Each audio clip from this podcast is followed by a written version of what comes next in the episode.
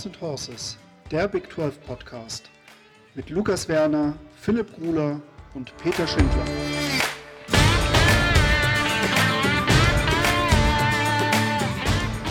Eine neue Woche, eine neue Folge Horns and Horses und ähm, ja, Woche 5 haben wir nun in the books. Es war wieder mal eine aufregende Woche, eine spektakuläre Woche und äh, für mich persönlich auch eine sehr ernüchternde äh, Woche. Äh, aber da, das können wir gleich alles in Ruhe rekapitulieren. Wir wollen erst mal gucken. Wir sind wieder mal zu dritt. Das ist sehr positiv. Das macht Spaß. Und an dieser Stelle begrüße ich als erstes den Lukas. Guten Abend. Es ist 20.10 Uhr und Oklahoma sagt. Sehr schön. In diesem Sinne ist auch klar, was für eine Woche es ist. Genau, es ist Texas Hate Week, wie wir alle wissen. Sehr gut. ja, ja, aber, genau. aber das, ist, das ist gut. Wir brauchen eine neutrale Stimme. Und zwar die von Phil. Grüß dich, Phil. Ja, hi Lukas. Also Texas Hate Week war ja bei uns letzte Woche schon. Also ging ja nicht ganz so gut für uns aus, aber da kommen wir auch später dazu noch. Ja, vielleicht gibt es ja Revanche von uns. Mal gucken. Mal schauen. Gut, aber lasst uns, lasst uns, bevor wir, also wir werden auf jeden Fall nochmal ausführlich in die Preview gehen von Red River. Das, das sind wir diesem Podcast und den Zuhörern natürlich ähm, schuldig. Aber bevor wir da reingehen, lasst uns erstmal über die vergangene Woche sprechen, beziehungsweise über den aktuellen Spielplan, äh, Spieltag. Und ähm, wir starten mit Oklahoma bei TCU. Und bevor wir zu dem Spiel kommen, muss man mal ganz klar sagen, also ich glaube, es war eine mit Abstand der ernüchterndsten Wochen überhaupt als Fan von, von den Sooners. Ich durfte ja bereits letzte Woche über die Niederlage zu Hause gegen Kansas State sprechen. Und die nächste Niederlage kam, ich glaube, ich bin mir nicht sicher, Mittwoch oder Dienstag war es gewesen, als ähm, David Hicks, Five-Star Defensive Lineman aus Katy, Texas, committed hat und sich ähm, ja äh, ganz OU darauf vorbereitet hat zu feiern, die Champagner bereits kalt gestellt hat, die Korken bereits am Anschlag hatte und dann die Verkündung kam, dass er sich für Texas AM entschieden hat. Und das ist halt nicht irgendein Spieler, das ist der Nummer eins Defensive Lineman im Lande für 2024. Ähm, Lukas, du bist ja unser Recruiting-Experte. Wir hatten ja schon mal vor ein paar Wochen über das äh, Recruiting, glaube ich, hier sogar auch in der Folge gesprochen, über das mögliche Recruiting gesprochen. Und äh, wie überrascht warst du gewesen, als das Commitment für Texas AM kam? Relativ, also ich war sehr, sehr, sehr überrascht. Ähm, ist halt eine, dieselbe Situation hat man halt auch dieses Jahr schon jetzt bei ein paar, ein paar, Commits, die sich für AM entscheiden. Ähm, zur Geschmäckle. Ja. Ähm, und ja, also ich war extrem überrascht, habe wirklich damit gerechnet, dass es ziemlich sicher OU ist. Ähm, ich weiß nicht, wo die Stimmen herkamen, dass es Michigan State in der Verlosung gewesen wäre. Mhm.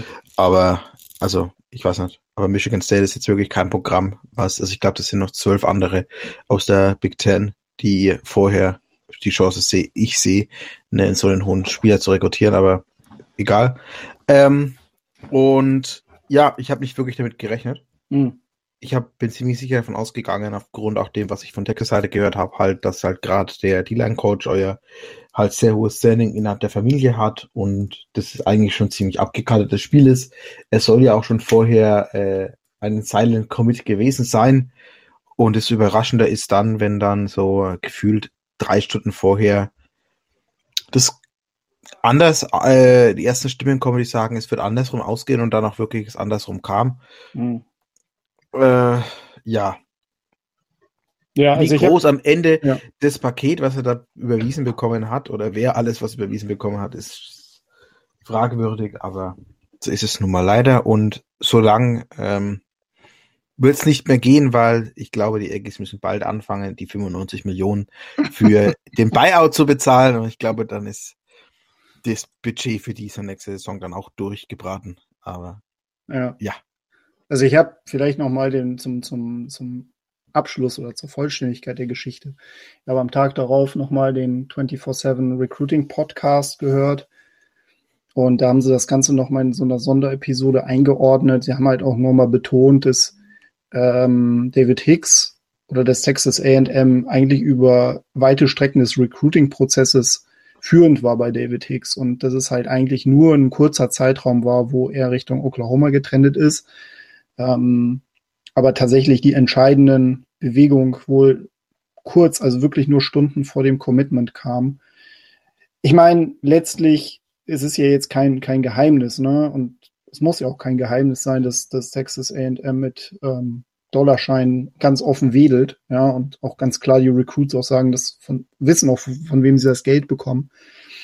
Ich glaube aber, dass es letztendlich auch jetzt, also ich finde, das ist jetzt auch kein, keine Entscheidung, wo, wo man halt letztendlich sagen muss, das kommt jetzt komplett überraschend, also wirklich aus dem Blauen heraus, sondern wenn man sich den ganzen Prozess anguckt, glaube ich, ist es schon verständlich, dass er sich dann letztendlich für Texas AM entschieden hat. Und ähm, ja, man weiß es auch nicht. Letztendlich hat die OU-Defense hat ja jetzt auch nicht gerade unbedingt Werbung gemacht äh, am Wochenende davor, äh, was jetzt nichts unbedingt bedeuten muss für seine Karriere. Aber ja, ich, ich glaube, damit muss man jetzt einfach leben. Ähm, es ist halt sehr, sehr schade, weil es, glaube ich, ein Impact-Player gewesen wäre, äh, der Arch Manning sicherlich gerne mit offenen Armen empfangen hätte. Aber Jetzt ist es halt anders gekommen und äh, so ist es halt einfach im Recruiting. Ähm, aber man sieht sich vielleicht zweimal im Leben. Mal schauen. In Zeiten des Transferportals äh, ist es halt einfach dann auch ähm, durchaus so. Und vor allem, wenn man sagt, wenn man sieht, wie es mit Jimbo Fischer eventuell weitergeht, ja, ich wage da jetzt einfach mal keine Prognose. Aber gut, kommen wir, kommen wir zum Spiel der Oklahoma Sooners bei TCU. Ähm, Oklahoma geht sang- und klanglos unter mit 24 zu 55 und das Ergebnis ist auch nur, ich sage mal, die halbe Wahrheit, weil es bereits ähm, im ersten Quarter 27 Gegenpunkte gab. Und es war eine klare Niederlage der Defense, das muss man mal ganz klar sagen. Da fehlt es an allen Ecken und Enden an Fundamentals. Ähm, es ging auch bereits ja, unglaublich unglücklich los ähm, im ersten Drive, als Marvin Mims einen Ball gefummelt hat. Ich glaube, im dritten oder vierten Play war es. TCU direkt scoren konnte und man sofort merkte, okay, da ist kein Effort da, das Tackling ist, die Tacklings sind nicht sauber, die werden nicht zu Ende gespielt. Also ein bisschen so, so, so, so ein ähm, Déjà-vu hatte ich bei dem allerersten Drive von Nebraska, wo man halt ähnlich ähm, soft gespielt hat, aber dann das Ruder umreißen konnte. Das war hier in diesem Spiel nicht der Fall gewesen. Ähm, offensiv ging auch gar nichts, also schlichtweg gar nichts, weil das Passspiel von Dylan Gabriel auch äh, extrem unakkurat war.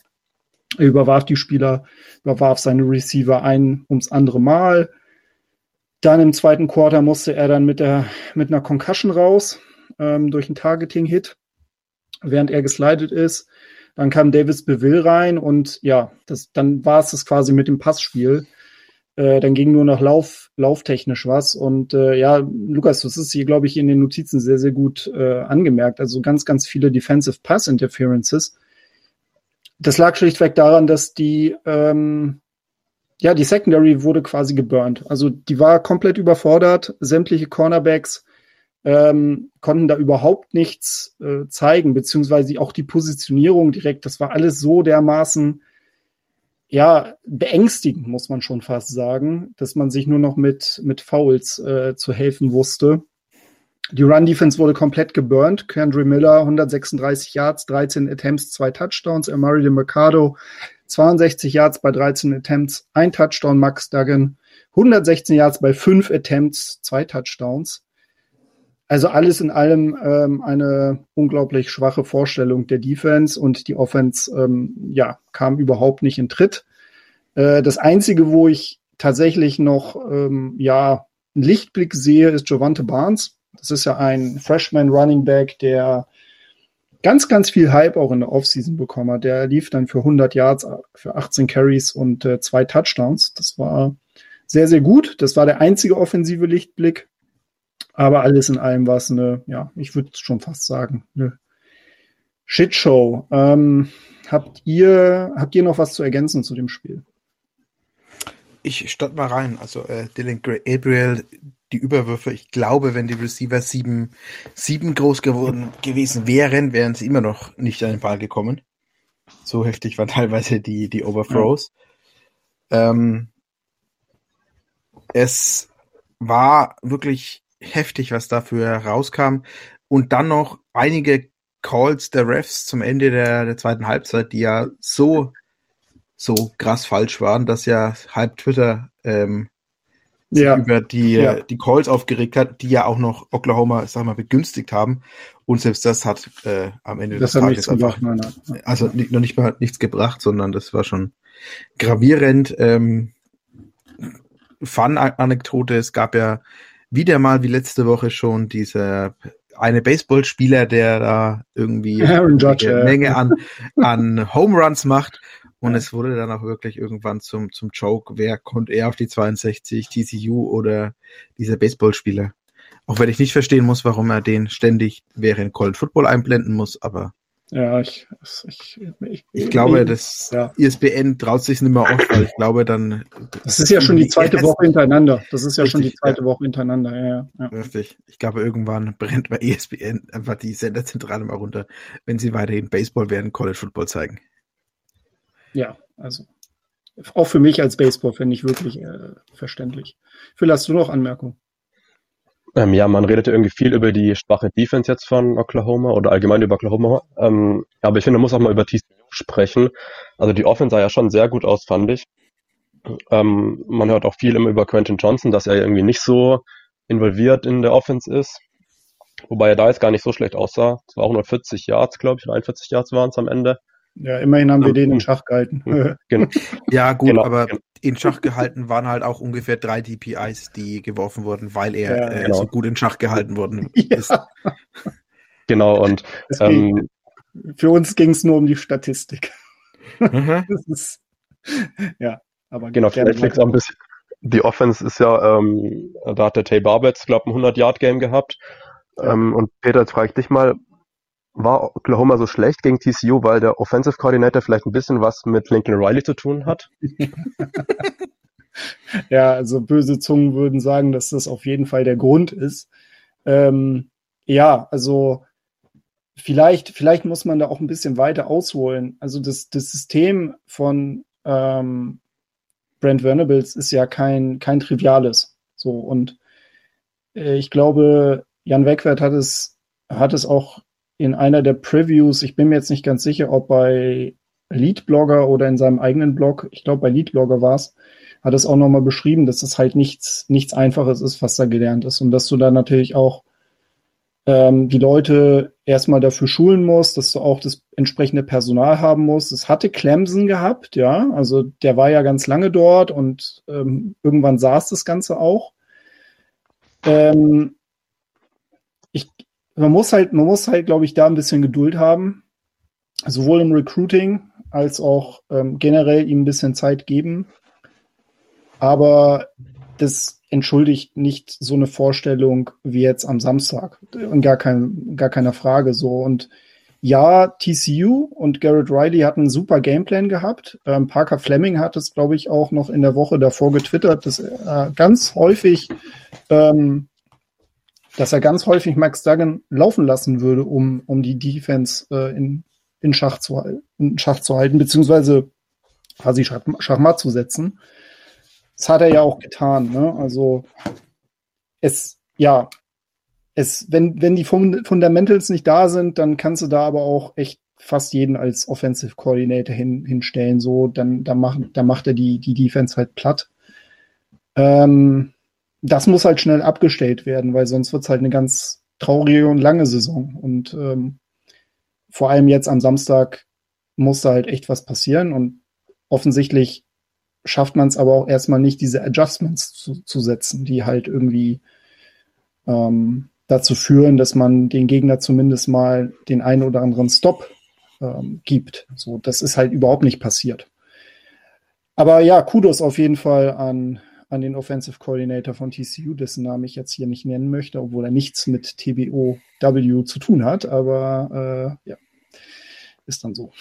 Genau, weil das war nämlich ein Teil von der Frage von ähm, auf Twitter von Pippo Sawyer, der hat nämlich auch noch gefragt, ob TCU Champion werden kann. Die stehen da 4 und 0 derzeit. Und nächste Woche kommt er zum Spitzenspiel in der Big 12 zwischen Kansas und TCU. Lukas, vielleicht du, ähm, glaubst du, TCU ist schon in einem Big 12 Championship Fenster oder ist es irgendwie noch zu früh, um da Schlüsse zu ziehen?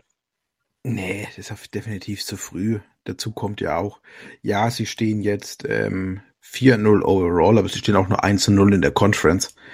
Ähm, wenn sie irgendwann mal 6-0 in der Conference stehen, dann können wir anfangen drüber zu reden, wer ins Finale einziehen wird. Aber ich glaube, dafür ist es noch zu früh. Dazu kommt nächstes, äh, nächste Woche mit ähm, Nummer 19 Kansas auch ein harter Brocken auf sie zu und dann müssen in wir Lawrence. schauen, wie sie in Lawrence, ähm, wo wir dann schauen müssen, wie das Ganze dann danach aussieht. Ich glaube jetzt nicht, dass TCU dieses Jahr auch selbst die Ansprüche hat, ähm, die Big 12 zu holen. Dafür ist der Coach einfach auch erst das erste Jahr dort.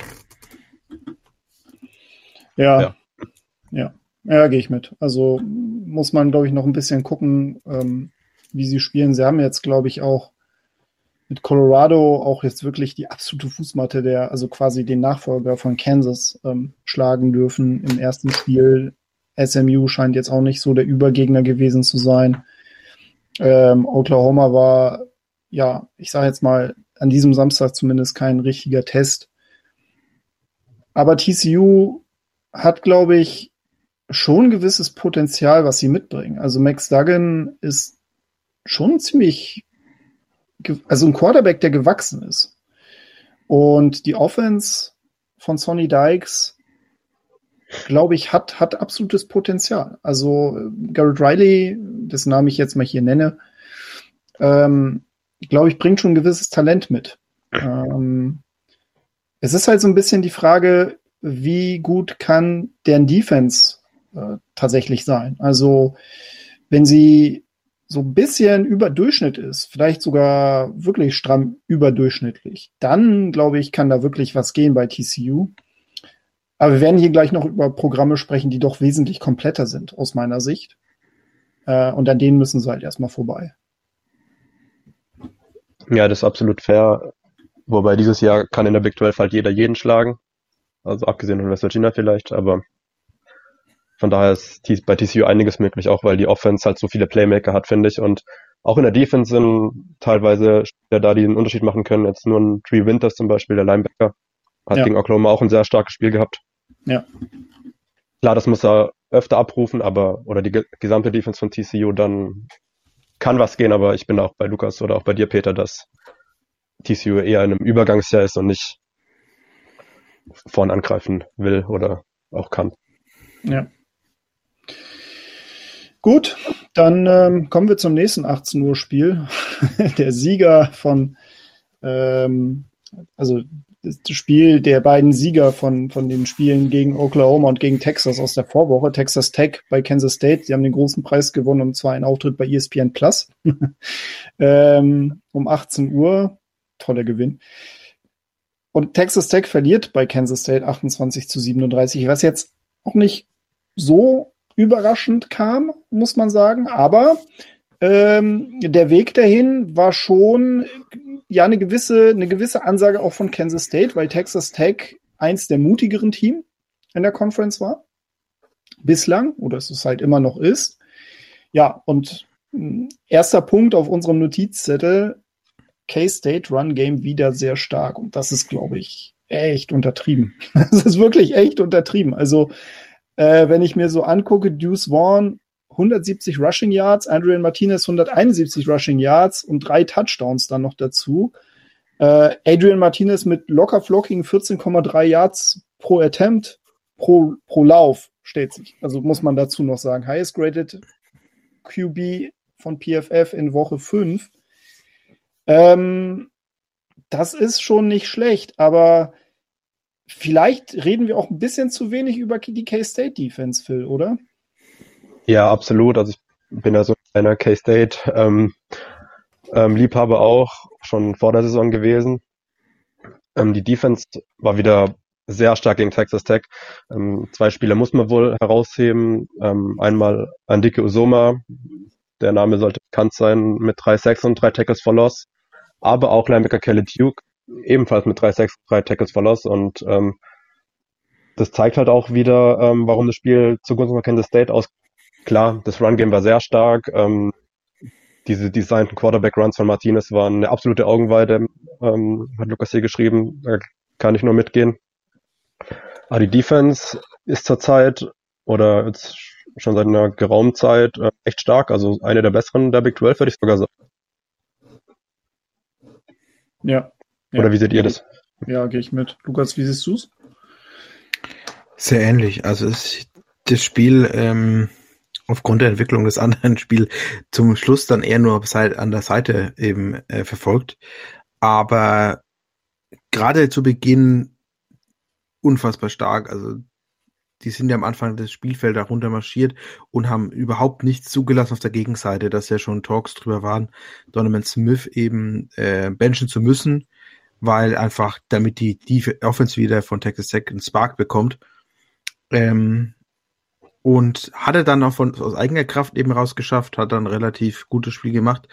Aber wirklich, also die Defense ist, äh, greift ineinander und macht sehr viel Freude. Und ich glaube, da kann auch wirklich was gehen, auch wenn es natürlich keinen so Einbruch wie dann sie gefühlt in der zweiten Hälfte hatte. Passieren darf. Ja.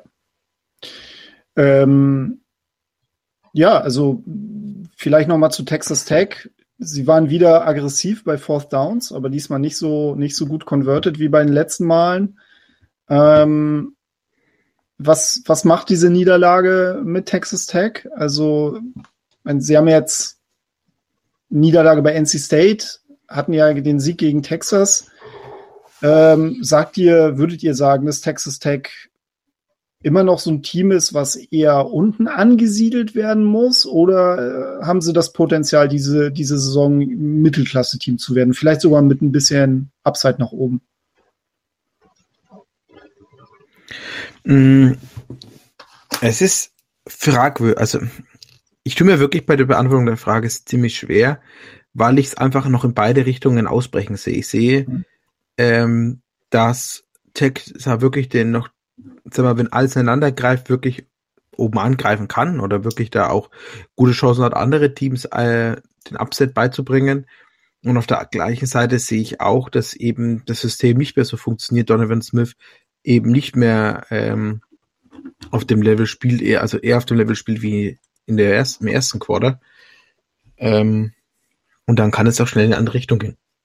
Deshalb bin ich wirklich, Stand jetzt kann ich diese Frage ehrlicherweise nicht guten Gewissens in jegliche Richtung beantworten. Philipp, wie sieht's bei dir aus? Ja, da bin ich auch ähm, bei dir, Lukas. Ich denke, wir werden es in den nächsten zwei, drei Wochen sehen. Man spielt ja nächste Woche gegen Oklahoma State. Mhm. Sind für mich gerade das beste Team in der Big 12, gerade auch nach letzter Woche oder nach dieser Woche. Und danach geht es gegen West Virginia. Da muss man eigentlich gewinnen als Texas Tech, weil die ja gerade echt schlecht sind ähm, zu meinen Leiden. Aber wie du sagst, wenn die einen guten Tag haben, können die jeden schlagen. Aber genauso halt auch andersrum. Ich finde, gegen Texas hätten sie genauso gut verlieren können, vielleicht sogar müssen, wenn Texas ihren Stiefel weitergespielt hätte. Und jetzt hatten halt gesehen, wenn eine gute Defense da ist und Donovan Smith ähm, jetzt auch irgendwie im Zaun hält, dann ja, sieht man, dass es halt irgendwie auch eher ein schlechteres Team der Big 12 sein kann. Ja, ja. Ja, es ist tatsächlich, ich glaube, da, da, es ist noch ein bisschen ein, eine Blackbox für uns. Das muss man, glaube ich, ganz klar sagen. ich glaube, Joey McGuire macht, macht, glaube ich, einen guten Job, so. Ähm, dennoch, ja, bis er das Programm auch sein eigen nennen kann, bis er wirklich auch sagen kann, das trägt seine Handschrift, wird es vermutlich noch ein bisschen dauern. Ähm, aber es bleibt, es bleibt spannend und ich glaube, dass das Spiel bei Oklahoma State in der kommenden Woche oder am kommenden Samstag wird, äh, wird glaube ich, einiges an, an interessanten Insights bringen.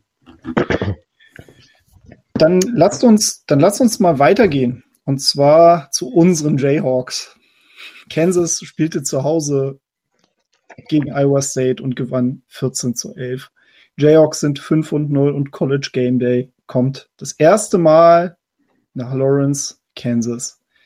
Ähm, also diejenigen, die diesen Podcast nun regelmäßig hören oder jede Woche hören, die werden wissen, dass wir ja über Kansas so ziemlich die gesamte Klaviatur bereits berichten konnten. Also Jayhawks waren am Boden, ja, letztes Jahr, auch in den Previews kamen sie nicht wirklich gut weg. Jetzt sind sie bei 5 und 0 an Nummer 19 gerankt in der AP Top 25. Ich meine, das Spiel jetzt gegen Iowa State war jetzt vermutlich nicht der Signature Win der letzten Wochen, aber mhm. die Tatsache, dass man dieses knappe Spiel gewonnen hat, spricht ja eigentlich auch für eine gewisse Mentalität. Ich glaube, solche Spiele musst du dann auch einfach gewinnen, ne, Phil? Ja, also ich finde, das war echt ein Statement-Sieg sogar. Also, weil ähm, die Offense war zwar nicht schlecht, aber die Defense hat das Spiel für ähm, Kansas gewonnen. Man hat Iowa State bei 16 Rushing Yards gehalten. Wahnsinn. Also man muss auch dazu sagen, dass Dale Brock, ähm, ich glaube, im ersten Quarter raus musste verletzt. Ja. Ja, genau. Und das hat natürlich der Iowa State ähm, Rushing Offense sehr geschadet. Ähm, und auch Taylor Dennis, der normalerweise echt ein guter Runner ist, ähm, nur mit 1,1 Yards per Carry. Also auch eher nicht ganz so stark. Aber ISU hat halt auch echt eine gute Defense. Ist ganz klar, dass es da ein bisschen holpriger wird. Das Spiel schlussendlich hat man gewonnen, weil man einen besseren Kicker hatte als Iowa State. Also das war grausam anzuschauen. Ich glaube, eins hat er gemacht. Mm, ich habe mit meinem Bruder sein erstes College Football Spiel angeschaut. Das war eben Kansas gegen Iowa State und er war auch ganz verwirrt, ähm, dass der Kicker von Iowa State da nichts reingemacht hat. Liebe Grüße an der Stelle. Ich hoffe, er entscheidet sich Kansas Jayhawks als sein Lieblingsteam. ähm, genau, also. Wenigstens einer hier. ich meine, ich glaube, Jan Wegwert wird langsam mit der Idee warm. Ja. ja, dann sind wir schon zu zweit, genau. Aber, aber Nebraska hat gewonnen diese Woche. Also, ah, ja, stimmt. Ja, aber gegen Illinois? Nee, nee, gegen, haben sie gegen Illinois gewonnen? Irgendwas mit I aus der Big Ten. Aber auch egal. Ja, ja genau, also falls, ähm, gegen Indiana, Indiana, gegen Indiana. Indiana. Bleibt alles gleich, alles, ich sag doch irgendwas mit I aus der Big Ten.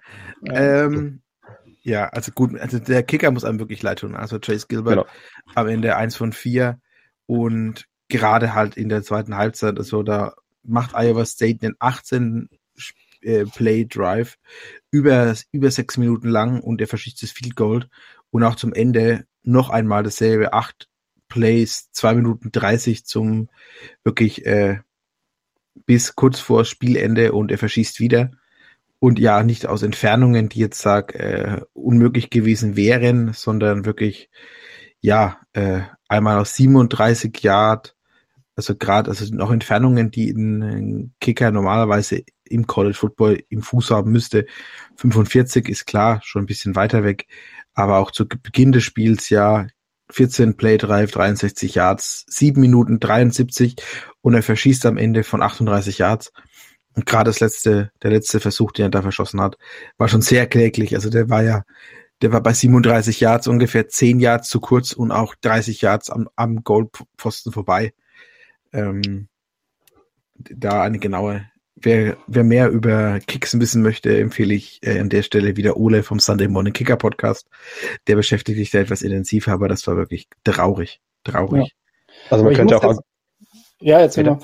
Nee, jetzt also ich finde, man könnte auch argumentieren, ähm, dass wenn die Kicks nicht reingehen, ja, dann geh halt dafür, ähm, lass ähm, Hunter Deckers spielen, aber der sah halt auch überhaupt nicht gut aus. Mhm. Das war in der eigenen Endzone sogar, ähm, als er die Interception geworfen hat. Da hat das irgendwie wieder probiert, auf Xavier Hutchinson zu passieren. Und ich weiß nicht, ob der Ball getippt war, aber der ähm, Defensive Back Jacoby Bryant von Kansas mhm. steigt richtig hoch und fängt das Ding. Ich weiß nicht, Hunter Deckers fand ich bisher auch nicht so gut. Er hat zwar einen starken Arm, aber ich weiß nicht, so viele explosive Plays waren jetzt auch nicht dabei. Wurde fünfmal gestackt, was natürlich auch wieder für Kansas Defense spricht. Auf den bin ich jetzt auch noch nicht ganz so sold, aber ich meine, wenn du so einen schwachen Kicker hast, dann muss es halt auch mal ausspielen und weil du hast ja die Waffen dafür. Oder wie seht mhm. ihr das? Ja, absolut. Also da, das du ist, du, du hast, glaube ich, den Punkt richtig, also genau die richtigen Punkte erwähnt. Ähm, und ich muss hier mal auch ein bisschen den Bad Cop spielen. Ne? Also so sehr wir die Jayhawks jetzt auch in den Himmel loben, aber das ist eigentlich ein verschenkter Sieg von Iowa State gewesen. Definitiv. Ähm, also das, das kann man nicht anders sagen. Und da kann man nicht den Kicker dafür blamen, beim besten Willen nicht. Ähm, diese Defense äh, war bislang wirklich alles andere als gut. Es ist nach wie vor die schlechteste Defense der Big 12 gewesen. Ob das jetzt nach dem Spieltag immer noch so ist, kann man, kann man sich ja noch mal drüber streiten. Aber äh, das war ein schlagbares Kansas-Team. Man hat genau das Rezept gefunden, wie man die Jayhawks eigentlich knackt. Und das haben wir, glaube ich, in den letzten Podcast-Episoden auch gesagt. Also wenn man diese Offense bremst von den Jayhawks, was ja die Defense getan hat, dann hast du eigentlich das Tor geöffnet. Und da verstehe ich auch ehrlich gesagt nicht, dass man sich ähm, dass man sich da die Butter vom Brot nehmen lässt. Und genau dieses Playcalling ist halt auch, auch schuld daran, weil ähm, die Wahrscheinlichkeit, dass du mit einem Touchdown dann auch wirklich in, in eine Situation kommst, ja, ähm, dass du, äh, dass, dass du dann ja den, den Sieg verteidigen kannst an einem Tag, wo die Jayhawks offensiv keinen guten Tag hatten, äh, dann erschließt sich mir nicht, dass du kickst. Wirklich, das erschließt sich mir nicht. Und die Blitzpakete waren von der Jayhawks Defense gut getimt. Das muss man sagen. Das war wirklich gut getimt und die haben auch ihre Wirkung gezeigt. Dennoch, ähm, Kansas wäre an dem Tag schlagbar gewesen. Auf, Auf jeden Fall. Ja. Wenn eine Offense im Grunde nur ein Quarter lang wirklich produziert oder ähm, überhaupt Punkte auflegt, also die, alle Punkte von Kansas fallen ja im zweiten Quarter, und allgemein äh, im selben Quarter auch die acht Punkte von Iowa State. Also punktereich war dieses Spiel ja mit 11 zu 14 definitiv nicht. Er war noch alle Punkte sehr zentriert in einem Quarter. Macht halt dann ist wirklich ein teilweise sehr ermüdend zuzuschauen, das Spiel. Ja. Wir haben noch eine Frage ne, dazu. Und zwar von Andy Schumacher. Ähm, er hatte einen längeren Tweet, äh, Tweet geschrieben. Äh, was mich aber viel mehr freut, er hat über FSU geschrieben, ist, dass die, dass die also KU Football, also Kansas, drin sind und immer noch ungeschlagen sind. Er redet von der Top 25. Sind die Jayhawks jetzt real und ein Contender für die Krone in der Big 12? Oh, ja, also ich würde sagen, ich meine, die Tatsache, dass wir sie jetzt natürlich, dass wir solche Fragen bekommen und wir haben ja auch letztens auch gefragt, äh, die Frage gestellt, ob Kansas for Real ist vor zwei Wochen. Ähm, ich glaube nicht. Ich glaube nicht. Also ähm, so leid es mir tut, aber ich sehe da echt noch deutlich komplettere Teams.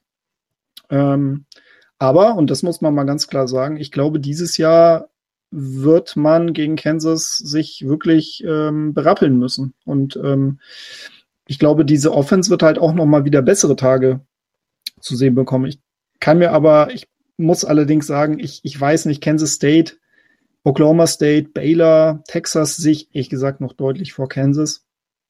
Aber ähm, der Bowl sollte definitiv jetzt ähm, erreichbar sein. Definitiv. Bowl-Game ist auf jeden Fall drin. Ich meine, man braucht noch einen verdammten Sieg. Ähm, der müsste auf jeden Fall gegen die Sunas drin sein. Und dann äh, ähm, gehen sie auf jeden Fall bowlen. Und das ja auch schon zum ersten Mal seit 2009, wenn ich das richtig im Kopf habe. Ansonsten war es 2008. In Texas spielt man ja auch noch, also von daher sollte jeden Fall klappen. Ah. wobei, wobei wenn, Kansas, wenn Kansas dieses Jahr gut ist, verlieren sie wahrscheinlich gegen Texas. Ja. Texas verliert wahrscheinlich nur gegen Kansas, wenn sie wirklich ganz schlecht sind. Sehr gut ja, möglich. Also ich bin, ich bin mal sehr gespannt. Ich bin mal sehr gespannt. Es ist ja, es ist ja die Woche nach, nach Red River äh, für, für Oklahoma. Die Zeiten wurden ja heute, glaube ich, schon bekannt gegeben. 18 Uhr mhm. Kickoff-Zeit, Homecoming Weekend. Oh, also das wird, das wird, wird interessant sein. Also ich, ich sehe da tatsächlich gewisse schematische Vorteile bei der Offense äh, von Kansas gegen die Defense. Ob es andersrum dann aussieht, wird vielleicht auch von ein paar anderen Faktoren abhängen. Aber das können wir uns ja nächste Woche auch nochmal äh, angucken. Auf jeden Fall. Genau. Dann kommen wir zum nominellen Topspiel. Ähm, dieser Woche. Und zwar spielten die Oklahoma State Cowboys bei den Baylor Bears das Rematch des Big 12 Championship Games aus dem Vorjahr. Und Oklahoma State revanchiert sich klar mit 36 zu 25. Und ähm, das ist das ist ein Sieg, der, der äh, auch durchaus deutlicher hätte ausgehen können. Im dritten Quarter führten sie bereits mit 23 zu 3 und die Defense hatte die Offense von Baylor wirklich ziemlich geowned bis dahin. Äh, man muss auch ganz klar sagen, das war alles sehr gut getimt. Also vor allem Time Management zum Ende des zweiten Quarters hat mir sehr, sehr gut gefallen. Hier wurde die Frage gestellt ähm, in unseren Notizen, ist Oklahoma State das kompletteste Big 12 Team? Äh, Lukas, äh, gehst du da mit oder würdest du sagen, mh, hm, da sind da vielleicht noch ein paar Lücken, an die man arbeiten muss? Ähm, wenn man die Frage einfach nur so übersetzt, würde ich sagen, ja, sind sie definitiv. Sie sind das kompletteste Big 12 Team aktuell, zum aktuellen Stand von dem, was wir bisher gesehen haben. Die Offense ist relativ stabil. Die Defense sieht ähnlich gut aus wie letztes Jahr. Nicht ganz auf demselben Niveau, aber doch sehr, sehr stark. Ähm, was jetzt Lücken angeht, ich glaube, das hast du bei jedem Team, ähm, dass du da Lücken findest, wenn du sie suchst. Ich meine, äh, Spencer Sanders ist dafür bekannt, irgendwann auch seinen Spen Spencer Sanders Tag zu haben. Ähm, in dem Spiel am Ende 20 von 29 Pässen anbekommen, 81 Yards und ein Touchdown zu einer Interception, aber halt auch 14 Mal gerusht ähm, für 75 Yards und einen Touchdown. Ich glaube halt allgemein, das Running Game, Dominic Richardson eben auch 73 Yards am Ende des Spieltags, muss stärker sein, es muss stabiler sein, ähm, wenn es dieses, die, die Offense, also das Passing Game und Spencer Sanders besser entlasten will. Aber insgesamt ist es schon aus dem aktuellen Standpunkt das komplette Team innerhalb der Big 12. Big 12. Ja, ja. Phil? Ja, gehe ich komplett mit. Ich fand es ein bisschen kritisch, wie sie das Spiel fast aus der Hand gegeben haben am Ende. Mhm. Ähm, Im letzten Quarter, da hat ja dann ähm, Shapen, der Quarterback von Baylor, noch eine Interception geworfen oder sogar zwei im letzten Quarter. Mhm. Und konnte man sich noch so ein bisschen retten. Also bei so einem großen Vorsprung erwarte ich von einem angehenden Big 12 Champion oder Contender, dass man das irgendwie ein bisschen souveräner spielt, wobei Baylor natürlich auch eine starke Truppe ist. Ähm, aber das hat irgendwie doch ein bisschen gezeigt, ähm, dass wenn es da nicht ganz so Klick macht bei, bei Oklahoma State und man sich zu sicher ist, ja, dass man so Spiele auch noch aus der Hand gibt. Ähm, aber im Endeffekt, Oklahoma State ist noch ungeschlagen, steht 4-0, in der Conference jetzt 1-0, sind dann sieben gerankt. Für mich aktuell das beste Big 12 Team. Ja, ja, da gehe ich mit und ich muss ganz ehrlich sagen, ich habe so ein bisschen, ähm, freue ich mich auch für Oklahoma State, aber auch aus, aus der Sichtweise, weil ich sie halt auch schon vor der Saison so, so gesehen habe. Und ähm, ich meine, wir wussten alle, die Defense wird die Pace nicht so halten. Aber, mhm. das war ja meine These gewesen, dass der Abfall, ähm, wenn der nicht zu stark ist und der halt immer noch in so einem Bereich ist, wo man sagt, okay, das, das ist halt alles noch akzeptabel und die sorgen für die entsprechenden Stops. Und das haben sie ja im vierten Quarter dann letztendlich gemacht. Und die Offense macht tatsächlich den Schritt, der nötig ist, dann haben wir wirklich ein super Team vor uns. Und mein mhm. Tipp war ja, glaube ich, Oklahoma State gegen Kansas State. Ähm, ich fühle mich ziemlich gut mit diesem Tipp. Ich fühle mich tatsächlich ziemlich gut mit diesem Tipp, auch wenn ich weiß, dass das halt alles, ich sag mal, sehr fragil ist, weil es halt immer noch andere Teams gibt, die da durchaus in die Parade gehen können. Aber bei Oklahoma State fühle ich mich sehr, sehr gut. Und ähm, ich finde es auch ziemlich beeindruckend, wie Spencer Sanders dieses Spiel gespielt hat. Sie haben bei Baylor gespielt. Das muss man auch nochmal, glaube ich, anerkennen. Das ist kein einfaches Spiel. Ähm, Baylor mit Sicherheit nicht das, das Überteam, was wir halt letzte Saison gesehen haben. Gegen BYU natürlich auch schon verloren und bei Iowa State haben sie sich auch ein bisschen schwer getan. Aber es war ein ziemlicher Prüfstein für Oklahoma State. Und ähm, ja, also ich glaube, ähm, man muss natürlich jetzt so ein bisschen gucken, dass man zu Hause gegen Texas Tech nicht ähm, irgendwie so ein bisschen das, das Hangover-Game dann hat. Aber ich glaube, Mike Gandhi kann da mit breiter Brust reingehen in das Spiel. Und ähm, bin sehr, sehr gespannt. Also, das Oklahoma State für mich tatsächlich auch der Kandidat ähm, aus der Big 12 für einen Playoff-Platz. Also wenn wir über Playoff, über Playoff sprechen, dann glaube ich, wird das Ganze halt über Oklahoma State gehen. Ja. Auf jeden Fall. Ähm, so zum Spiel auf jeden Fall noch zu sagen, die Catches von Bryson Young, Opening Drive, war wirklich wunderschön. Contested Catch auch in der Endzone. Ähm, Johnson an der Sideline, auch wenn es kein Touchdown geworden ist. Und was für mich so die Szene, wo ich mir sofort auf meinen Notizzettel geschrieben habe. Ähm, Baylor versucht einen Screen, hat drei Vorblocker und Walcott geht durch alle drei Vorblocker und macht auch noch einen Tackle for Loss. Mhm. Unfassbar gute Szene, mhm. die da, da zwei Spieler im Grunde mit seinen, mit seinen beiden Armen mitnimmt und den dritten noch zur Seite schiebt und Tackle for Loss macht. Ähm, das sah sehr, sehr schön aus. Sehr gut, sehr gut. Dann ähm, kommen wir zum letzten Spiel aus der aktuellen Big 12 und das war das Primetime Game zwischen den West Virginia Mountaineers bei den Texas Longhorns. Wer von euch beiden möchte als erstes? äh, Lukas, fang du doch an. Ihr habt gewonnen. Äh, wir haben gewonnen, ja. Ähm, das muss ich ehrlich sagen, relativ stabil, relativ sicher. Trotzdem hatte ich ähm, zur Halbzeit oder Beginn zweiter Halbzeit wieder Muffensausen. Verkacken wir jetzt trotzdem noch, kommt jetzt wieder wie die letzten Spiele eine ähnliche Situation, dass wir zwar sehr hoch führen, also zur Halbzeit ja am Ende 28-7. Ähm, am Ende hat es Gott sei Dank gereicht, an 38 zu 20, auch wenn gerade 13 Punkte in der zweiten Halbzeit nicht so hätten komplett sein müssen. Ähm, hat relativ stark begonnen. Gut, der zweite Drive, der erste Drive war relativ schnell vorbei, der zweite Drive dann sehr schön. Hudson Card sieht besser aus, man spürt, dass er etwas fitter geworden ist, etwas beweglicher ist und dementsprechend dann auch in der Endzone zum ersten, also zum zweiten Mal die Saison endlich Xavier Murphy findet.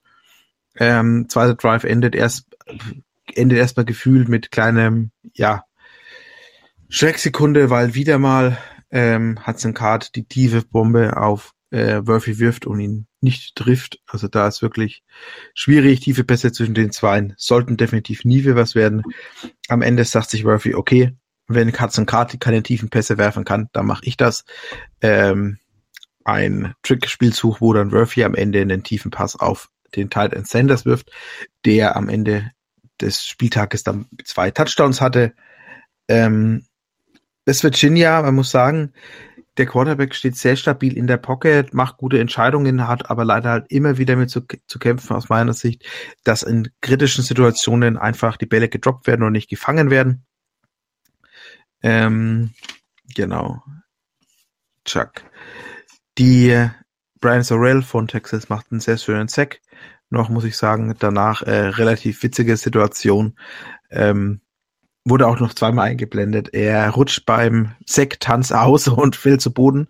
ähm, wurde auch von seinem Sp von seinen Mitspielern nach dem Spiel auf äh, aufgezogen, die das, diese Spielsituation, weil es wirklich so groß, also komplett er nur und er rutscht weg und verschwindet plötzlich aus dem Bild. Ähm, wurde ein paar Mal an ihn getweetet und gesagt, äh, was er sich genau da überlegt hatte. Ähm, ja, das sind eigentlich so die großen Punkte. Man muss dazu sagen, es war von vorne bis hinten sinn, sinnvoller Spielplan. Er hat funktioniert, man guten Druck auf den Quarterback machen können. Ähm, ich bin gespannt, wer nächste Woche auf Quarterback startet. Aber da kommen wir später nochmal dazu. Dann würde ich sagen, Phil, darfst auch du jetzt eine kleine Lobeshymne über die Longhorns abfeuern. Ja, also auf jeden Fall sehr verdienter Sieg. Glückwunsch an der Stelle auch nochmal. Ähm, ich denke, man hat einen deutlichen Talentunterschied gesehen an dem Tag. Die erste Halbzeit war ein absolutes Desaster aus der Sicht von West Virginia. Das erste Play direkt Fall Start von Right Tackle Yukai Hubbard ähm, darf so nicht passieren. Lukas hat schon gesagt, man war 28 zu 7 hinten. Also Gott sei Dank hat man noch einen Touchdown kurz vor der Pause machen können durch Caden Brather. Schöner Pass von J.T. Daniels. Mhm. Die Mannschaft gutes Feld runtergeführt. Die zweite Halbzeit sah da ein bisschen besser aus, aber die Secondary ist unfassbar schlecht. Wir haben es in dem Preview schon gesagt ähm, und auch in den letzten Wochen. Charles Woods fehlt extrem. Ähm, man hat zwar einige Transfers reinbekommen, aber auch wenn die schon Erfahrung hatten, das ist einfach nicht das, ähm, ist einfach sehr schwach. Ähm, Texas hat sich nicht nur ein Target ausgesucht, das sie dann immer attackiert haben, sondern sie konnten jeden Spiel attackieren, egal wen. Keiner hat ein 1 gegen 1 Duell gewonnen und wird es auch nicht tun in naher Zukunft in der Big 12. Neil Brown hat da so ein bisschen durchgemixt mit John Leslie und gehofft, dass es besser wird. Aber da gab es gar keine Verbesserung. Also Wesley McCormick ähm, war wieder verantwortlich, verantwortlich für einen Touchdown, hat einen zugelassen. Ähm, eben der von Xavier Worthy der erste war das. True Freshman, Jacoby Spell sogar zwei, ähm, aber den kann man bei Gott nicht dafür verantwortlich machen. Ähm, er spielt in Ordnung, ist halt ein Freshman, das merkt man eben. Und ich glaube, Texas ist eines der schwierigsten Matchups für Cornerbacks oder gerade auch für einen Freshman-Cornerback. Also das mhm. kann man ganz klar sagen. Ein kleiner Lichtblick war Andrew Wilson Lamp, ähm, der relativ okay aussah. Hat zwar nur elf Snaps gespielt, ähm, hat ein Target in seine Richtung bekommen und das war auch keine Reception. Also mal schauen, wie das bei ihm weitergeht. Ähm, ich denke, man hat gesehen, wie schlecht Virginia Tech letzte Woche war gegen West Virginia. Ähm, weil West Virginia ist echt mit Abstand das schlechteste Big 12 Team. Und das sage ich jetzt als Fan und ich denke, ihr werdet mir auch zustimmen, dass das so ist. Lukas hat es eben kurz angesprochen. Ähm, wir haben wieder die Drop-Problematik der Wide Receiver. Zuletzt wurde das ein bisschen kaschiert, ähm, weil JD Daniels irgendwie die Receiver hat ein bisschen besser aussehen lassen. Aber es gibt von PFF ähm, eine Metrik, die Drop Rate, und da sind die Receiver einfach unter den Top 3 der Big 12, also ausgenommen jetzt von Receivern, die jetzt nur so 10 Snaps gespielt haben oder so. Ähm, ja, ein gebrauchter Tag oder Nacht kann man sagen. Ich habe es Gott sei Dank nicht live gesehen. Ähm, nach der Bye Week oder quasi Bye Week kommt Baylor zu einem erneuten Nachtmatch nach Morgantown. Danke dafür. Baylor hat noch nie in Morgantown gewonnen. Aber die kommen eben, besprochen, aus sehr frustrierenden Niederlage gegen Oklahoma State. Und ähm, ich habe es eben noch ins, ins Skript geschrieben, über, über Shapen sollten wir noch ganz kurz sprechen. Und das passt jetzt ganz gut so als Preview quasi schon mal. Ähm, ich denke, der kann die Secondary echt auseinandernehmen, auseinandernehmen von West Virginia, ähm, weil unter Druck ist er vielleicht nicht so gut oder eher schlecht sogar, aber hat er keinen Druck, hat er echt Elite-Trades. Also wenn man das sieht, ist echt Wahnsinn. Ja. Genau, ähm, also weiß nicht, wie ihr das seht, aber ich glaube, ähm, das wird ein sehr toughes Matchup für West Virginia's Secondary. Baylor ist nicht bekannt für die Top-Offense in der Big 12, bleibe nicht, aber wenn man ihm Zeit gibt, dann ähm, wird er das gut managen und ja. Genau, das war jetzt mein Take zum Spiel. Ja, ja. Ja. Ähm, bevor wir jetzt auf Scheppen noch eingehen, hast du noch irgendeinen Punkt, Peter? Oder bist nee, ich glaube, ihr habt das, nee, ihr habt das, glaube ich, alles super, super zusammengefasst. Ähm, vielleicht noch die Sache mit der Drop Rate. Ähm, das ist statistisch gesehen aber immerhin kein Wert, der stabil bleibt. Also ähm, das ist ähnlich wie bei Turnovern. Letztlich mhm. wird es halt immer eine Regression und eine Progression geben und Drop Rates, also ich gehe jetzt mal davon aus, dass die Receiver die Bälle jetzt auch nicht absichtlich fallen lassen. So, das heißt, die werden die Bälle dann auch wieder konstanter fangen, also zumindest ähm, was was die Werte angeht, die dürfen sich dann halt irgendwann wieder normalisieren. Äh, und das ist vielleicht noch mal so ein bisschen Hoffnungsschimmer. Ähm, aber das nur so, das nur so am Rande. Ansonsten fand ich das sehr, sehr gut zusammengefasst von euch. Ähm, super Perspektiven reingebracht und ich glaube, man kann sich, man muss klar sagen, es war ein absolut verdienter Sieg von Texas und ja, West Virginia hat leider so ein bisschen momentan die, ähm, die rote Laterne ähm, von allen Big 12 Teams, aber ich glaube, was wir festhalten können, ist das Niveau nach unten hin deutlich angestiegen ist im Vergleich zu den Vorjahren. Also Kansas hat ja eigentlich immer nach unten hin ganz, ganz viel. Ähm, ja, also die, die waren wirklich im absoluten Keller gewesen. Das, so sehe ich West Virginia beim besten Willen nicht. Also die sind aus meiner Sicht, können die halt auch für Upsets sorgen. Und das ist eigentlich ein gutes Zeichen für die Big 12. Das ist auf jeden Fall ein gutes Zeichen für die Big 12, auch wenn man sagen muss, ähm, auf dem letzten Platz ist gerade die Oklahoma Sooners, also äh, zum Thema Qualität ist äh, gefallen oder ist gleichmäßiger geworden in der Big Ten. Ähm, ja. Ähm, dann gehe ich jetzt ganz kurz nochmal auf Shapen ein. Ich muss dir da relativ viel zustimmen, Phil. Äh, Black Shapen macht das relativ stabil. Wenn er in seinem festen System spielen kann, kann er wirklich ein guter Passer sein. Er müsste ab und zu mal öfters ausbrechen, mehr die Beine in die Hand nehmen und eben, wenn er läuft, dann nicht noch trotzdem mit der Idee spielen, den Ball tief zu werfen, weil das ist meistens, wenn er nicht seine, seine Motion äh, eben normalen Rhythmus hat, dann macht er Fehler, dann kommen Deceptions dabei raus und deshalb und dazu muss er lernen, besser mit Druck unterzugehen. Siehe äh, zwei Interceptions im vierten Quarter gegen Oklahoma State.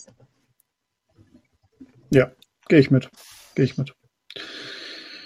Gut, dann ähm, Phil. Ganz kurz, ja? ganz kurz vielleicht noch. Ähm, ähm, Im Spiel West Virginia gegen Texas hat sich ähm, der Running Back von West Virginia, Ray Donaldson, der Freshman, der ja gehörig auf sich aufmerksam gemacht mhm. hat, ähm, leider verletzt, ähm, war im Krankenhaus und wurde ähm, auch am Spielfeld oder in der Kabine noch gut behandelt von den ersten von West Virginia und von Texas. Ähm, auch mal Props an die Longhorns-Fans, die da echt gut reagiert haben in der Situation, ähm, als er sich verletzt hat. Ähm, genau, wollte noch ganz kurz loswerden. Ja. Gab es allgemein dieses Wochenende gefühlt sehr oft. Bei allen Spielen war mindestens eine sehr schwere Verletzung dabei gewesen, auch bei Oklahoma ja, ja ein ja. DB, ähm, der aber soweit wieder ähm, safe sein soll.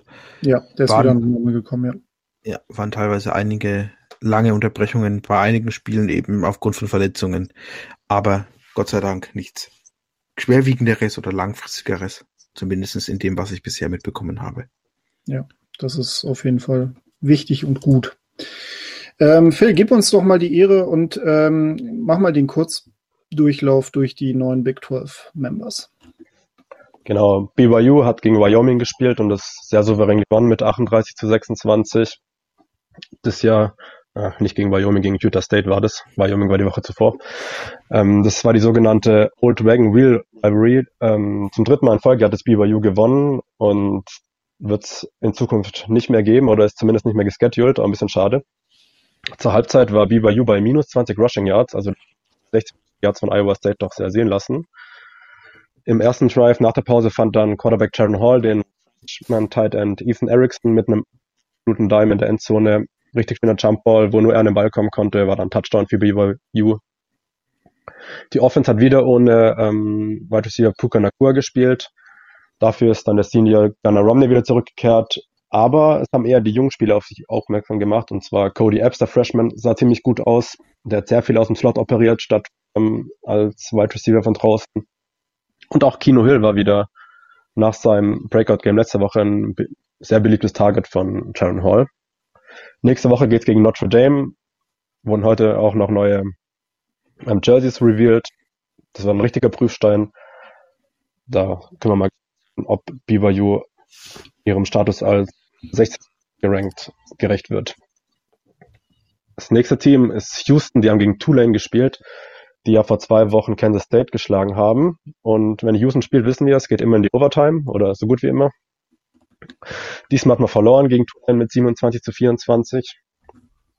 Ähm, man hat sehr viele Verletzungen bei Houston zu beklagen. Vor allem Star Defensive End Derek Parrish ist out for season. Ähm, Im Rice Game hat er sich verletzt. Und dass er fehlt, merkt man extrem. Free Safety, Gavarius Owens und Cornerback Art Korean haben ebenfalls gefehlt und die Secondary war sehr anfällig. Das hat man auch sehr deutlich gespürt. Die Cougars stehen nun 2 und 3. Ähm, Dan Holgersen hat mit den Fans rumdiskutiert, rumgestikuliert. Ähm, da ging es ähm, um einen Timeout-Call oder Nicht-Call von Holgersen, weil er sich beschwert hat bei seinem Quarterback Clayton Tune, dass er keins genommen hat. Und da hat er lieber mit den Fans diskutiert, als selber eins zu callen.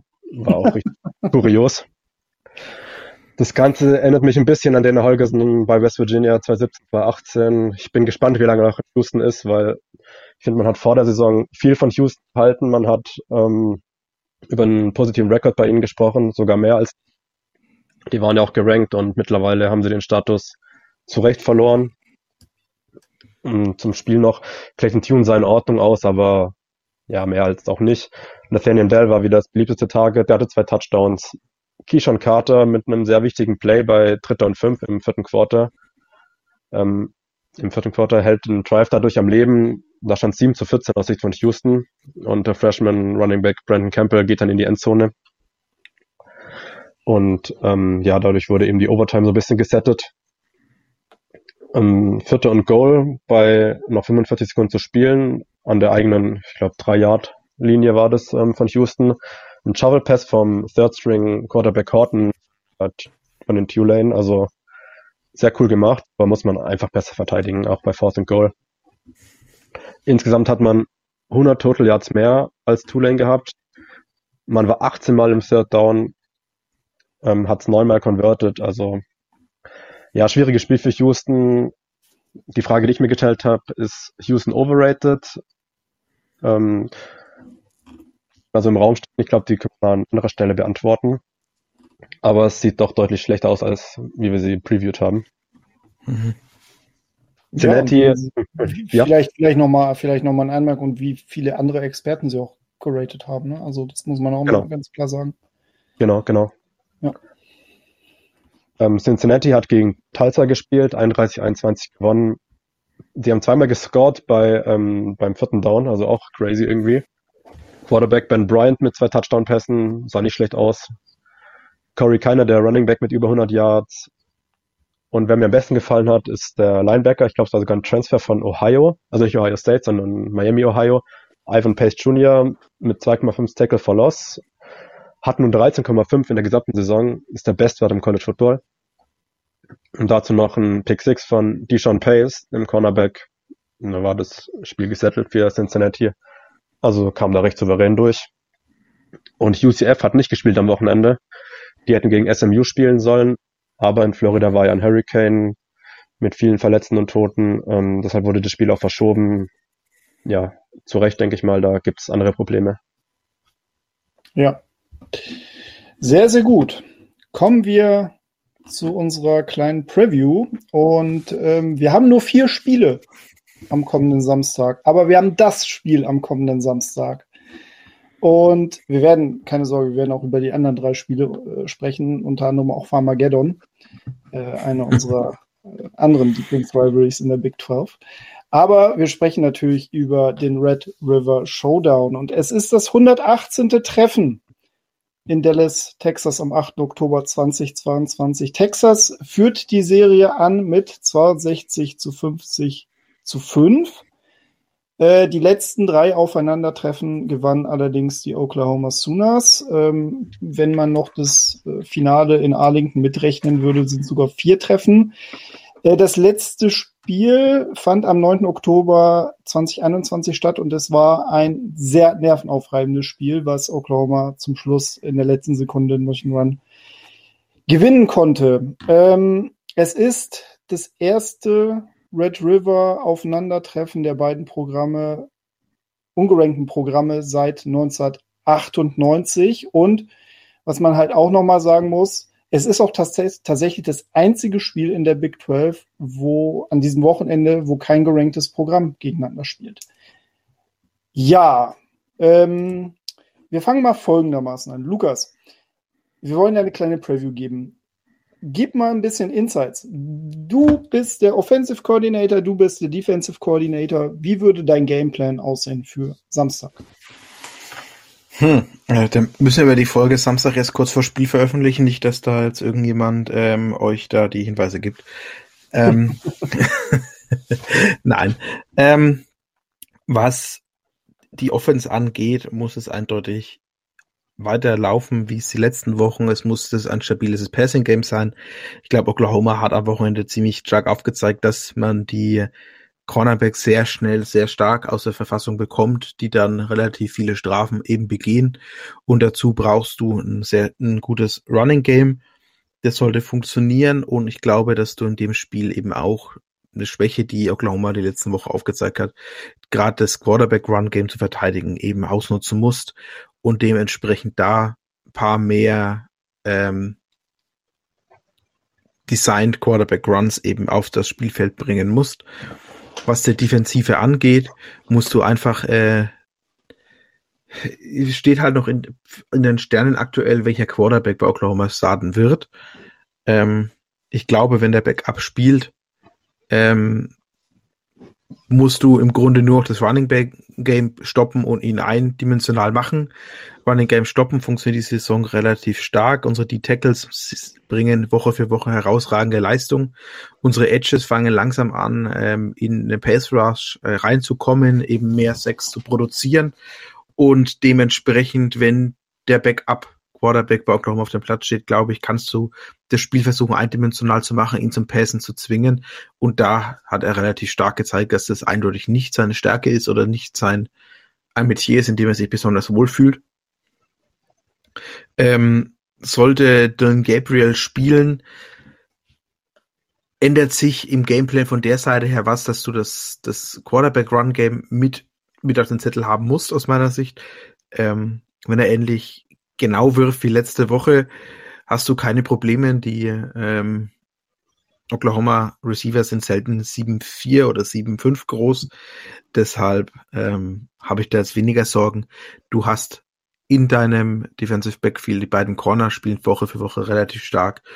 Ähm, Anthony Cook gefällt mir auf Safety sehr stark und ähm, ja, ich glaube, das sind so die Stellschrauben, die du da ansetzen musst, ähm, um auch in der Defensive das Spiel relativ ähm, zügig zu beenden, um dann entspannt äh, einem Sieg entgegenzuschippern, wobei ich dabei sagen muss, das letzte Mal, dass ein Red River Rivalry Game oder Red River Showdown oder Red River Shootout äh, mit mehr als einem Score-Unterschied geendet hat, war im Jahr 2013. Hm. Genau. Aber was hast du dir so auf deinem Zettel ja. geschrieben? Was sind so deine Ideen? Ja, also äh, vielleicht erstmal von der Offense-Seite. Es ist, das hast du, glaube ich, schon komplett richtig gesagt. Also ich glaube, ähm, es wird sehr, sehr stark davon abhängen, ob Dylan Gabriel spielt. Wenn Dylan Gabriel spielen sollte, hoffe ich natürlich, dass er dann auch wirklich fit ist. Also ähm, so etwas wie mit Tour in der NFL möchte ich nicht sehen. Das ist es auch beim besten Willen nicht wert. Also wenn er nicht fit ist, dann soll er bitte auch nicht spielen und dann müssen es die Backups lösen. Ähm, wird schwer genug werden, wird schwer genug werden, weil Dennis Beville ähm, sehe ich tatsächlich nicht als äh, den übermäßig großen Passer. Ähm, dennoch, dennoch glaube ich, dass man mit Javonte Barnes ähm, Eric Gray und Marcus Major, wenn er wieder spielen sollte, doch sehr, sehr gute Running Backs hat, die ähm, das Run-Game durchaus am Laufen halten können. Und dann hoffe ich einfach mal, dass man kreativ wird, ähm, vielleicht unkonventionell wird, dass man vielleicht den ein, das eine oder andere Trickplay rausholt.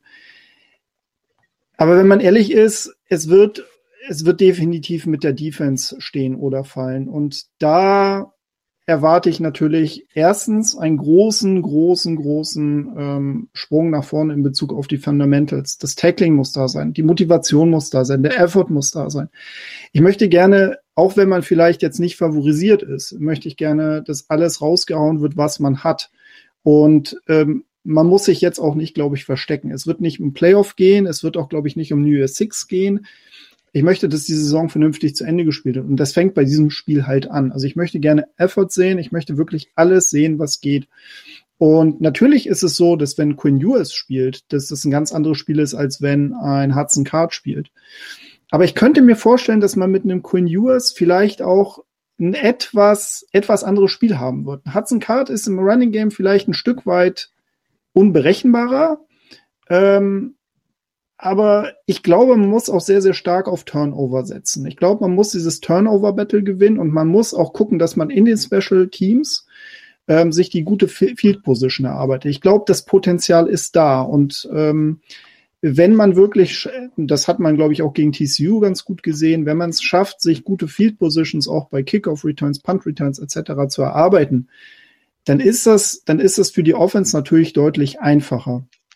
Das heißt, sollte es, sollte es ein Backup-Quarterback sein, der spielt, dann wird sehr, sehr viel an Defense und Offense, äh, an Defense und Special Teams liegen. Und das ist, das ist aus meiner Sicht dann der, der, der Schlüssel. Ein Tipp würde ich mir tatsächlich momentan nicht zutrauen. Aber ähm, ich muss sagen, es, wird, es fällt mir momentan sehr schwer, äh, auf Oklahoma zu setzen. Ähm, einfach weil ich nicht wirklich weiß, wer an der Center spielt. Und da die Spiele in den letzten Jahren doch immer relativ knapp waren, ähm, kann es jetzt natürlich auch mal wieder einen Outlier geben. Und ich sage mal, die Wahrscheinlichkeit, dass Texas deutlich gewinnt, ist größer als das Oklahoma dieses Jahr deutlich gewinnt. Aber ich würde, ich würde nicht sagen, dass, dass Texas jetzt automatisch äh, der Sieger ist. Also das, das, so weit sind wir, glaube ich, noch nicht. Ähm, es muss allerdings definitiv einen Sprung nach vorne geben, defensiv im Vergleich zu den Vorwochen. Phil, du hast jetzt natürlich, du hast jetzt natürlich so ein bisschen die Outside-Perspektive. Ähm, wie ist denn so dein Blick auf diese, auf diesen Red River Showdown? Ja, ihr habt ja schon gut gesagt. Ich glaube, es wird spannend zu sehen sein, wer auf Quarterback bei Texas und bei Oklahoma startet. Wenn Ewers bei Texas startet, sehe ich Texas deutlich vorne, muss ich sagen. Ich sehe sie auch mit Hudson Card derzeit vorne. Unabhängig davon, ob Gabriel spielt. Wie du gesagt hast, wenn er nicht fit ist, soll er auch nicht spielen. Also da soll er sich in Ruhe alles auskurieren und wenn er fit ist, soll er wieder zurückkommen. Aber das Spiel ähm, ist ja immer relativ ab und spannend und war ja zuletzt auch relativ ähm, mit vielen Punkten. Also wird auch für die neutralen Zuschauer richtig unterhaltsam werden und kommt ja auch im Free TV ähm, auf ran, meine ich, dass ja. die das übertragen werden. Genau. Genau, pro 7 auch, Genau, genau. Auch wenn es eigentlich auf ESPN Plus laufen sollte, weil wir haben ja ein anderes geranktes Spiel, wo. nein, nein. Ähm, also ich sehe Texas ein Stück weit vorn. Ich glaube, es wird mit einem Score-Unterschied entschieden. Ich bin ziemlich gespannt auf Texas, weil man hatte jetzt bis auf Texas Tech jetzt keine wirkliche Herausforderung in der Saison bislang. Also West Virginia an der Stelle, die Defense war einfach schlecht, dass man da irgendwie competitive war. Und ähm, Oklahoma ist da schon ein bisschen besser, auch wenn die letzten beiden Spiele jetzt nicht so gut waren. Ich glaube, für so ein Spiel motiviert man sich dann doch ganz anders und öffnet das Playbook auch anders als jetzt in normalen Big 12 Spielen, sag ich mal. Und da bin ich auch ein bisschen gespannt irgendwie auf die Matchups zwischen den Receivern Xavier Worthy zum Beispiel oder Winnington ähm, gegen die Defense Backs von Oklahoma oder auch andersrum. Also mir hat zum Beispiel gegen West Virginia sehr gut gefallen. Ähm, ich weiß nicht, ob es der Right Corner von euch war, Lukas. Ähm, das war der Deshaun Jameson, müsste es gewesen mhm, sein. Deshaun Jameson. Deshaun Jameson. Ähm, hm. Da ist so, dass, also von der, von der Seite her ist es so, dass Texas da dieses Jahr nicht links-rechts spielt, sondern viel Zeit ähm, und Boundary Side. Und Jameson hat da die Vielzeit, also die weite Seite immer. Genau. Aber Fifi Senior äh, dementsprechend ist auch schön, dass er endlich mal ähm, auf jetzt auch die letzten Wochen auf einem sehr hohen Niveau abliefert.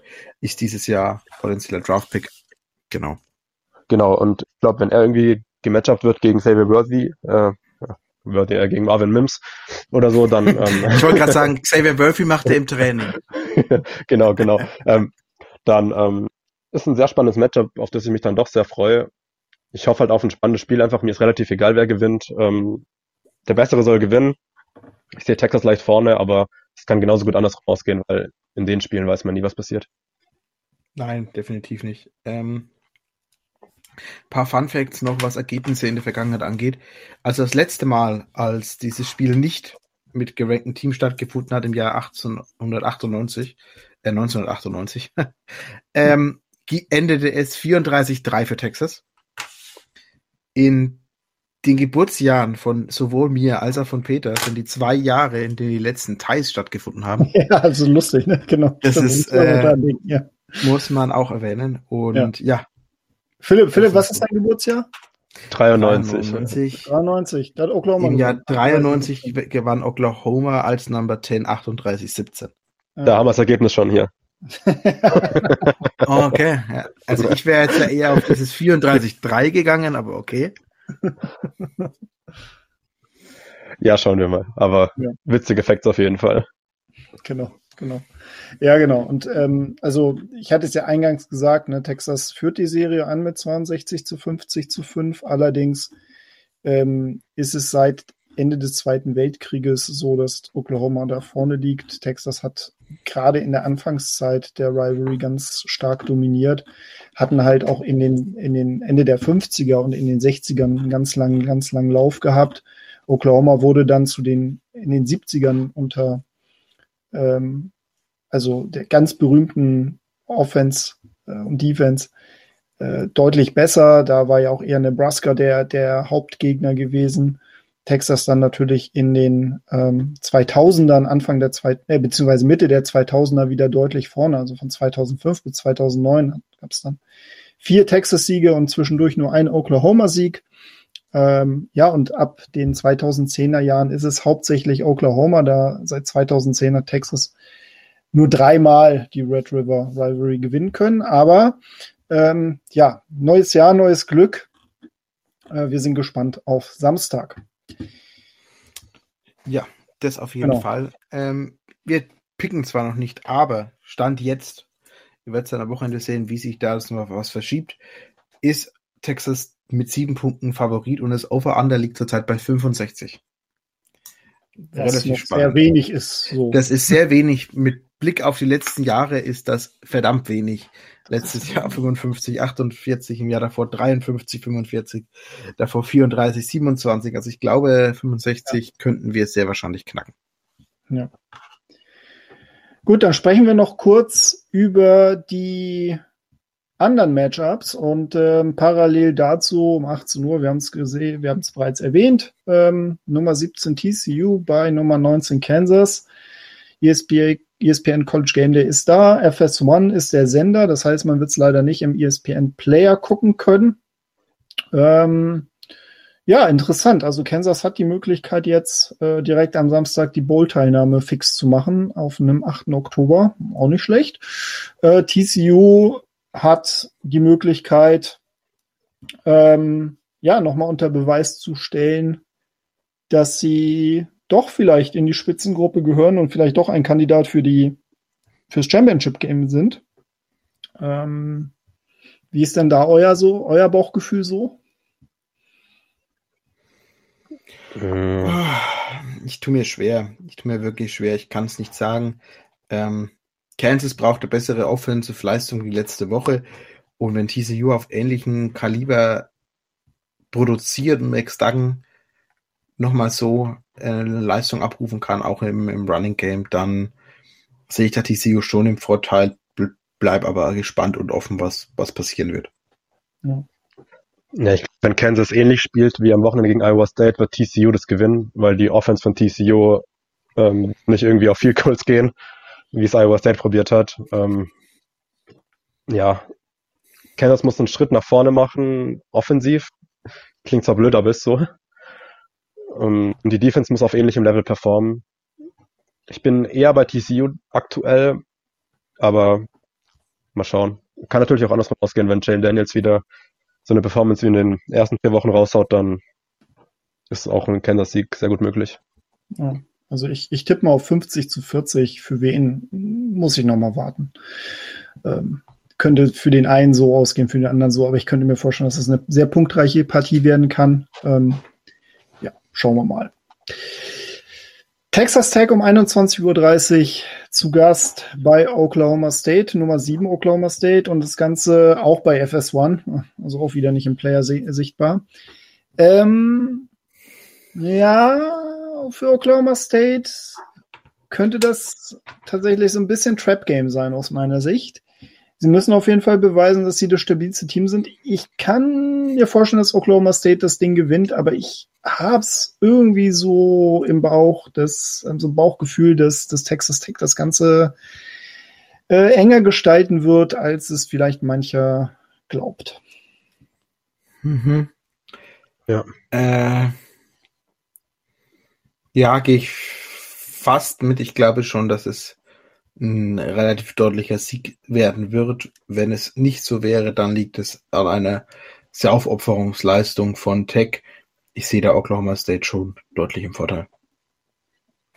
Gehe ich auch mit. Gehe ich auch mit. Also Texas Tech muss auch wieder aggressiv bleiben, auch bei Fourth Downs, ähm, wie ja. es auch war und muss die auch ähm, konverten und nicht wie jetzt beim letzten Spiel, ja. sie dann nur eins von drei gehen oder was es war. Und Oklahoma State Defense musste auch einen Abfall haben, dass Texas Tech da das Spiel sehr eng gestalten kann, glaube ich. Ja, genau. Aber ich glaube, das, das, das ist tatsächlich ein Schlüssel zum Sieg. Ne? Also je früher alles irgendwie Fourth Down Territory für Texas Tech in der Offense ist und man dann halt auch äh, guckt, dass man das, das Run-Game entsprechend äh, und Touch Brooks etc. wieder nach vorne bringt, ähm, glaube ich, hat man die Chance, zumindest das Ganze über weite Strecken knapp zu halten. Vielleicht hat man auch ein bisschen Glück, dass man schnell irgendwie vorne liegt, vielleicht auch mit durch Special Teams, muss man mal sehen. Ähm, aber ansonsten muss ich sagen, ist das halt eigentlich ein Ding, was Oklahoma State gewinnen müsste. Ähm, und auch aus Big 12 Sicht eigentlich gewinnen muss, einfach um die Playoff-Chance zu wahren, weil eine Niederlagen zu Hause gegen Tech würde natürlich schon fast K.O. bedeuten. Ähm, dann hat man noch um 21 Uhr, nee, nicht um 21 Uhr, um 1.30 Uhr am Sonntag früh, oder nachts am Sonntag besser gesagt, ESPNU, Farmageddon, Nummer 20 Kansas State bei Iowa State. Ähm, ja, spannend. Kansas State mit Sicherheit der Favorit. Aber hier wird es auch nochmal spannend zu sehen sein. Kriegt es vielleicht Iowa State hin, diese lauflastige Offense von Kansas State zu bremsen, zu stoppen. Ja, andererseits Hunter Daggers gegen die bereits jetzt hier viel gepriesene Kansas State ähm, Defense. Ah, schwer, schwer, schwer mir vorzustellen, dass Iowa State das Ding gewinnt. Und auf der anderen Seite, Iowa State hat den Heimvorteil, hat Baylor auch eine gewisse Schlacht geliefert. Hm, wie seht's ihr? Ähm, ich sehe es wirklich. Ich glaube, Kansas State hat da doch den deutlichen Vorteil, eben weil sie mit ihren beiden Running Backs, haha, äh, mit dem Quarterback und mit, mit Vaughn, ähm, eben so variabel eben sind, was das Running Game angeht, was Options angeht, was Speed Options angeht. Und dann doch äh, Adrian Martinez eben am Ende doch ein relativ guter Passer ist, weshalb ich da einfach ähm, erwarte, dass Iowa State, die aus meiner Sicht eigentlich in ein Rebuild gehen müssten dieses Jahr, ähm, dem das jetzt auch end endgültig tun. Phil? Ja, ich möchte euch mal eine Frage dazu stellen. Was glaubt ihr, wer hat die beste Passing und Rushing Defense in der Big 12? Wenn du sie jetzt an der Stelle stellst, dann wahrscheinlich Iowa State, aber ja, genau, äh, richtig. Aber genau. damit hätte ich jetzt nicht unbedingt gerechnet, deshalb. Genau, also ähm, ich glaube, das kann echt ein Faktor werden. Also die haben die beste Rushing Defense, also mit großem Abstand eigentlich. Also die lassen 83 Yards ähm, pro Spiel zu Iowa State und das nächstbeste ist Baylor mit 96,8. Klar, Kansas State ist nochmal irgendwie ein anderes Kaliber. Das ist so die beste Rushing Offense in der Big 12. Aber ich glaube, das Spiel wird knapper, als viele denken. Hm. Gut, du hattest natürlich auch als Iowa State bisher nur High-End-Kracher wie Iowa, Southeastern Missouri State und Ohio ähm, als Offensive allgemein gegen dich. Ja, ja. Sehe ich tatsächlich, sehe ich tatsächlich auch. Also wenn man das Ganze nochmal auf den Gegner adjustet, ähm, also, das ist, das ist, glaube ich, da muss man, glaube ich, ein bisschen vorsichtig sein. Ich glaube, die Defense ist gut. Ne? Also das, das möchte ich nicht, ja, das ja, möchte ich beim genau. besten Willen nicht, nicht irgendwie in Abrede stellen. Aber das wird jetzt, glaube ich, der erste richtige harte Test werden für, für ähm, Iowa State. Ähm, Kansas ja, Kansas ist sicherlich kein, also das haben sie gut gemacht, gar keine Frage, aber das ist noch mal ein etwas anderes Kaliber. Ne? Also ein Adrian Martinez, der scheint jetzt auch wirklich irgendwie den Passierschein äh, bekommen zu haben von Chris Kleiman, was, was das Play, äh, was das Play Calling angeht. Ähm, da sind jetzt viele Designed Runs dabei, da sind, glaube ich, auch ein paar improvisierte Sachen dabei. Äh, das wird, das wird schwer zu verteidigen werden. Also davon gehe ich ganz fest aus. Und ähm, wenn man das Ganze halt noch ergänzt, ich sehe, ich sehe es einfach nicht, dass, dass die Offense von Iowa State ähm, Kansas State da irgendwo groß, groß ins Schwitzen bringen wird. Also da könnten natürlich Turnover, Field Position Battle, Special Teams und irgendwelche andere ähm, Absurditäten natürlich irgendwie ihr Übriges tun. Aber wenn alles normal verläuft, was verläuft schon normal in der Big 12, dürfte das Kansas State eigentlich mit zwei Touchdowns nach Hause bringen. Also ich bin echt ein großer Liebhaber von Kansas State. Ich mag die sehr und habe die ja auch als Dark Horse Kandidat vor der Saison gehabt und fahre den Hype immer noch. Aber zwei Touchdowns vorne, äh, da kann ich fast nicht mitgehen, glaube ich. Mhm. Also ich, also Iowa State war jetzt nicht wirklich gut im letzten Spiel, aber die Defense bin da schon echt stolz auf die, muss ich sagen. Also, aber Kansas State ist halt auch echt eine gute Offense. Also, schon sagt, es ist echt schwierig abzuwägen. Also ein Touchdown vorne, Kansas State ja, zwei nein. Ja. Ah, ist, der Zuhörer wird merken, wir tun uns wirklich schwer, äh, das richtig ins Verhältnis zu setzen, was da passieren wird. Es kann wirklich ja. in alle Richtungen ausschlagen. Ja. Wir werden es wir werden's nächste Woche reviewen. Wir werden es nächste Woche reviewen. Wir werden es auch noch tippen. Ähm, was war das? Das war ich. Das warst du. Okay, gut. ähm, aber wir sind jetzt auch schon fast am Ende. Das war eine etwas längere Folge. Äh, aber es gab ja auch viel zu besprechen und wir freuen uns auf den Samstag. Wir werden noch mal ein bisschen gucken. Vielleicht wird es ein kleines Live-Segment geben äh, bei Twitter Spaces oder wo auch immer. Wir werden es aber noch mal rechtzeitig verkünden ähm, wenn wir es hinbekommen. Aber ich gehe davon aus, dass wir es in irgendeiner Art und Weise hinbekommen. Ich denke auch, ich denke auch. Insofern würden wir uns natürlich sehr freuen, wenn ihr mit dabei seid. Ansonsten bleibt mir nur darauf zu verweisen, ähm, ja, folgt uns auf Twitter. Also mir momentan nicht so. Ich mache eine kleine Twitter-Pause, aber das, das wird sich dann auch geben. Äh, aber ihr könnt natürlich Phil und Lukas aktuell folgen und ihr könnt auch unserem Hauptaccount folgen und ähm, gebt uns natürlich auch gerne gute, gutes Rating bei Spotify oder bei Apple Podcast. Ja, ich glaube, wir sind für diese Woche am Ende. Habt ihr noch was zu ergänzen? Nö, nö, ich habe nichts mehr. Sehr gut, wunderbar. Nee. Dann bleibt's dabei. Umasuna, Texas Sucks, Hornstone. Bis nächste Woche. Wir haben 21.31 Uhr und Oklahoma still sucks. Hookem. Rock Chalk Jayhawk.